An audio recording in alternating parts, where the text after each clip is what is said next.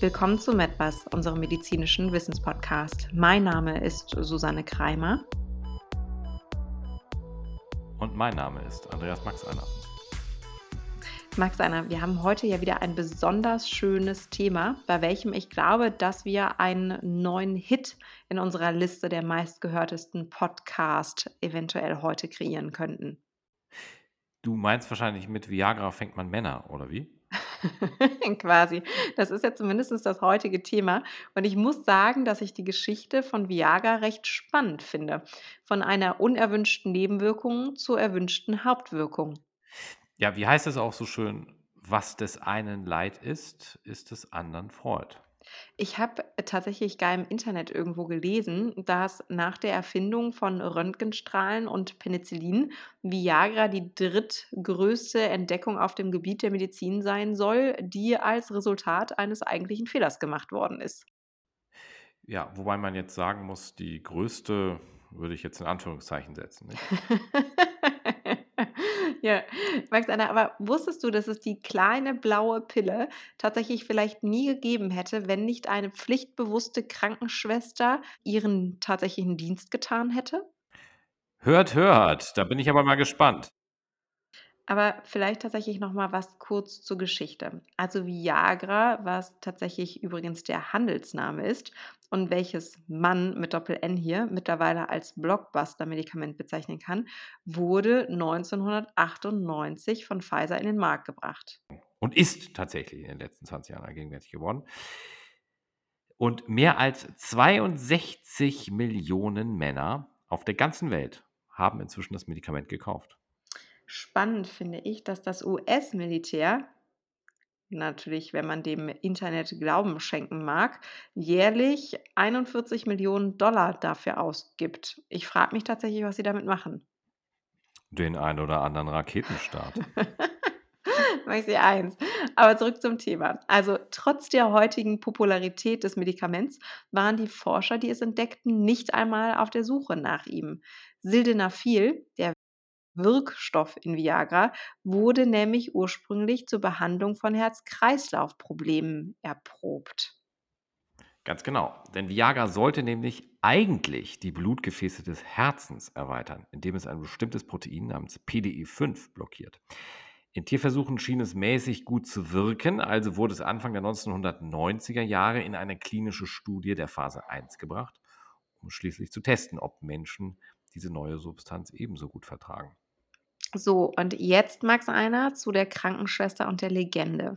Also, angeblich schien bei der ersten Studie eigentlich alles nach Plan zu laufen. Aber ähm, wenn man jetzt eben der Legende Glauben schenken mag, so erzählte ein Leiter des, der Forschungseinheit, dass diese Krankenschwester morgens bei den Besuchen in den Krankenzimmern feststellte, dass viele Männer auf dem Bauch lagen. Und tatsächlich waren diese Männer wohl sehr peinlich berührt, denn, wer kann es erraten, sie hatten eine Erektion.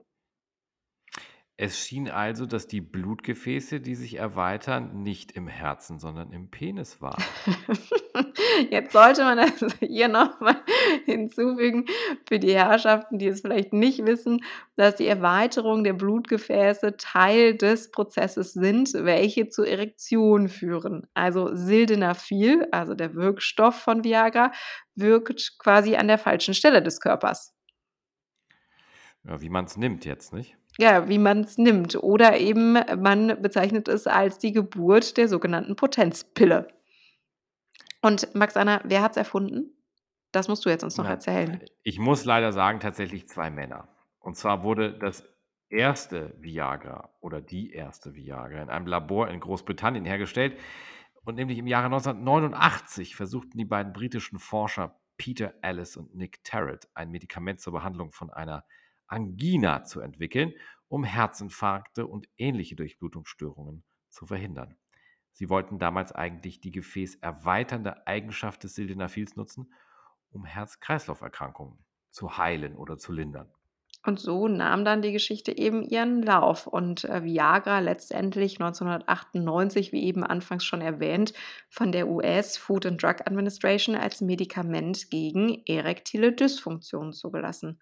Und tatsächlich etwa ein Jahrzehnt, ja, ein Jahrzehnt später begannen die Forscher mit neuen klinischen Studien, um herauszufinden, ob Viagra denn auch als Herzmedikament eingesetzt werden könnte, wie es ja eigentlich ursprünglich auch vorgesehen war. Und tatsächlich, ein paar Jahre später, nämlich 2005, genehmigte dann die FDA den gleichen Wirkstoff für eine Herzerkrankung namens pulmonale arterielle Hypertonie.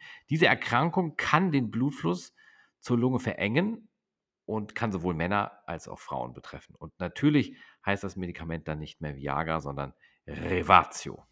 Max, einer rate mal, wie viele Männer ungefähr weltweit allein unter erektiler Dysfunktion leiden? Das weiß ich tatsächlich, da ich die Quelle auch gelesen habe. Na dann schieß los.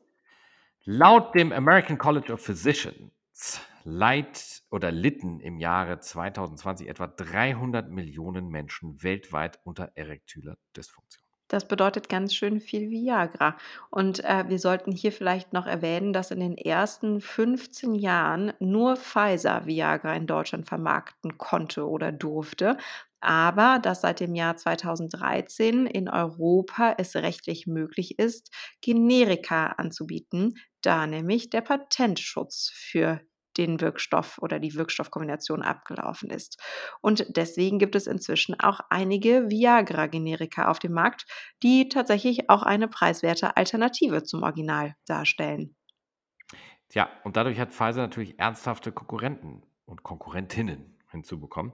Mit Potenzmitteln wie Cialis, Levitra und Speedra und vielen anderen natürlich. Aber hier sollten wir natürlich auch noch etwas zu den Nebenwirkungen von Viagra sagen, damit jetzt nicht alle Männer zum Urologen lossprinten und sagen, das aller Heilmittel ist jetzt frei verfügbar. ja, Max Alter, tu dir keinen Zwang an. Ich gehe nämlich davon aus, dass du das täglich in deiner Praxis hast, diese Gespräche. Ja, das stimmt schon. Ähm, es ist ein sehr häufig nachgefragtes Medikament, aber man sollte das äh, wirklich ernsthaft angehen, das Projekt, äh, denn das Herz mittels, also man braucht ein gesundes Herz, um Viagra äh, äh, nehmen zu können und zu dürfen. Also bei mir müssen die Patienten in der Regel alle noch einmal vorher eine kardiologische Abklärung durchlaufen, wenn sie jetzt nicht sozusagen einer jungen Generation anhören, wo die ähm, Herz-Kreislauf-Erkrankungen deutlich seltener sind. Aber wie auch immer, die Nebenwirkungen, wenn es denn eingenommen wird, äh, belaufen sich in der Regel auf Schwindel, leichte Sehstörungen mit etwas Lichtempfindlichkeit, manchmal auch unscharfem Sehen. Das ist sicherlich manchmal auch von Vorteil. Äh, Gesichtsrötungen, verstopfter Nase, das ist sehr häufig, also so kleine Nebenhöhlenverstopfung und äh, gelegentlich auch Dyspepsien. Max, du hast gerade wirklich gesagt, dass unscharfes Sehen eventuell vom Vorteil ich weiß es nicht. Aber ähm, gut, wir kommen ja jetzt Gott sei Dank auch zum Ende. Max, hast du eventuell noch einen Witz zum Abschluss für uns? Ich habe irgendwie das Gefühl, da ist noch einer ja. bei dir im Repertoire. Natürlich, du kennst mich. Also ohne Witz geht bei mir gar nichts. Und ähm, du kannst heute Abend mal deinen Boyfriend fragen, fragen, deinen Boyfriend fragen, äh, wie eine Viagra von innen aussieht. Und wenn er es nicht weiß, dann weißt du, dass er in der Regel eine ganze nimmt. Okay, Max Einer, damit verabschieden wir uns tatsächlich von unseren Hörerinnen und Hörern für heute von Ihnen und wünschen Ihnen einen schönen Abend, Nachmittag oder Morgen, ähm, wo auch immer Sie uns zugehört haben. Ihre Susanne Kreimer. Und ihr, Andreas Max Einer.